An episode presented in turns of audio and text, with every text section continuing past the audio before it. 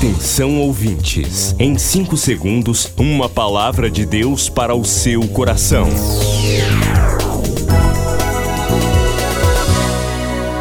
No ar, o Ministério Amigos da Oração e o seu devocional Meu Dia com Deus.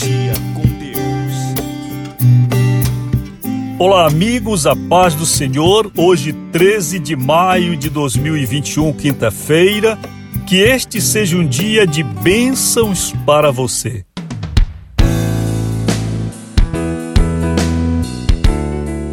Ontem tivemos a aniversariante, querida amiga da oração, Maria Ruth Alves. Que a bênção do Senhor esteja sobre você todos os dias deste novo ano. Hoje é o primeiro dia deste ano que Deus, o Senhor, lhe dá. E hoje quem está no berço é Edmar Almada. Que o Senhor te abençoe também, Edmar, trazendo para você bênçãos celestiais sem medida. Depois do Pará e Amapá, o Ministério Amigos da Oração chega ao estado do Acre e alcança outros países. E Jesus falou-lhes dizendo: Ide e fazei discípulos de todas as nações. Agora pelas plataformas digitais Spotify e Deezer, Estados Unidos, Japão, Austrália e Guiné-Bissau recebem diariamente a palavra de Deus. Missão Acre, o desafio de evangelizar os confins da terra. Inscreva-se agora com uma oferta mensal para este projeto. Informações: WhatsApp 91 980 94 5525. Missão Acre. Venha crer e participar.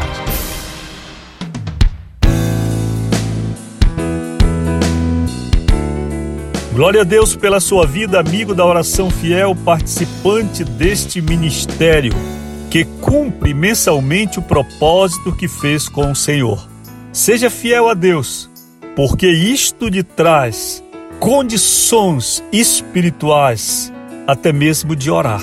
Quando um servo do Senhor não é fiel e depois ele procura Deus para conversar em oração, primeiro precisa se consertar com o Senhor. Não é verdade? Se você tem firmado seu propósito com Deus e tem sido fiel a Ele através deste ministério, pode contar com Deus. Quando você orar, o Senhor vai dizer: Olha aí, esta é a serva fiel. Esta é a serva, este é o servo que tem compromisso com a proclamação do meu reino na terra. Vamos ao devocional.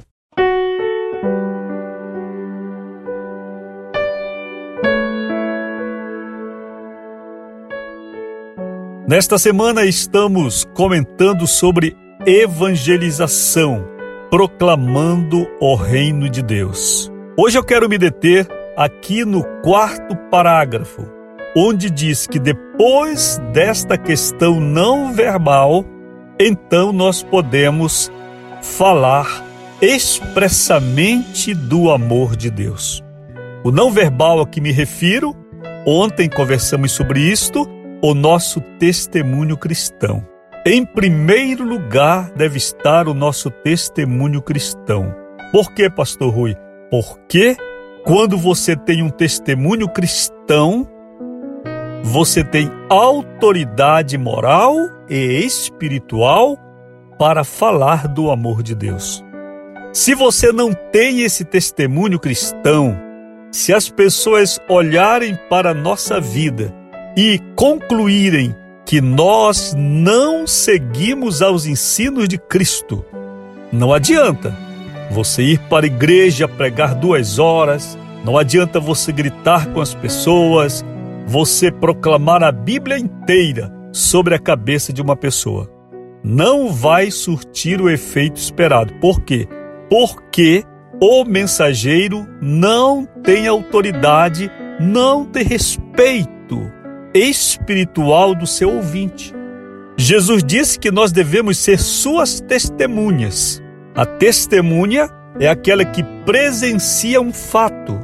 Você, eu, se formos falar do amor de Deus, mas não tivermos um bom testemunho, nós somos uma espécie de falsa testemunha.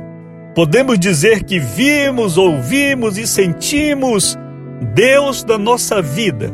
A pessoa vai olhar para nós e vai rir da mensagem que estamos querendo compartilhar. Mas, se você tem o bom testemunho cristão, se eu tenho, então podemos agora falar. Porque cada palavra que você disser atrairá a atenção do seu ouvinte e o Espírito Santo estará com você, dando a palavra certa e convencendo o seu ouvinte acerca de quê? Do amor de Deus. É por isso que a evangelização nasce a partir da nossa salvação. Nós não devemos estar ansiosos em compartilhar a mensagem do Evangelho se nós ainda não estamos alicerçados em Cristo. Pastor Rui, eu estarei pecando se eu falar do amor de Deus nessa condição?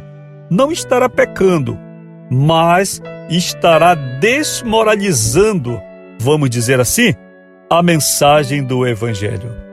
É preciso que haja uma mudança e as pessoas vejam. Jesus disse que é impossível esconder uma cidade edificada sobre uma montanha, porque a luz da cidade brilha. Quando eu visitei Monte Dourado, no estado do Pará, fronteira com Amapá, nós descemos o rio Jari para inaugurar algumas igrejas. E quando voltávamos do culto por volta de dez e meia da noite por aí, nós avistamos Monte Dourado, iluminada, lá no alto do monte. Eu pude entender, no meio de todas aquelas trevas que nos rodeavam, o que Jesus quis dizer. Você não precisa dizer você está vendo? Aqui tem uma lâmpada acesa. Você não precisa dizer. Porque quando as pessoas entram em um ambiente iluminado, elas percebem a luz com claridade. Você não precisa dizer: olhe para mim, eu sou um crente, eu vou para a igreja, etc. Não. Outra coisa que eu digo aqui neste texto é: não condene as pessoas antecipadamente ao inferno. Não condene. Hoje, quando morre, por exemplo, um homossexual, não falta crente nas mídias sociais dizendo que aquela pessoa foi para o inferno. Quem é você? Quem sou eu para dizer que uma pessoa foi para o inferno? Nós que pregamos o amor de Deus, nós que dizemos que Deus trabalha no interior do homem. Você, como disse uma pessoa com muita propriedade, nós nunca saberemos o que aconteceu no último minuto entre Deus e um pecador na hora da morte. Nós nunca saberemos disso. Nós não temos o direito de dizer que uma pessoa foi para o inferno. Nós temos de cuidar da nossa salvação e falar do amor de Deus com muito temor e tremor. Porque a Bíblia diz o seguinte: olhem, se alguém julga estar de pé, cuidado, não caia, porque a queda é para todos. Foi para o primeiro homem, foi para Davi, foi para Abraão, foi para Sansão, pode ser para você e para mim. Todos nós dependemos da graça de Deus para ter a salvação evangelizemos sempre com amor. Pastor Rui, eu devo é, condenar é, a idolatria, dizer que uma pessoa que se prostra diante de uma imagem vai para o inferno e assim por diante? Não. Você está fazendo errado. Você tem que falar de Jesus. Você tem que falar do amor de Deus. Você tem que falar das coisas boas. Você tem que falar da luz. E quem faz a obra é Deus. Você acabou de ouvir Meu Dia com Deus, uma produção do Ministério Amigos da Oração.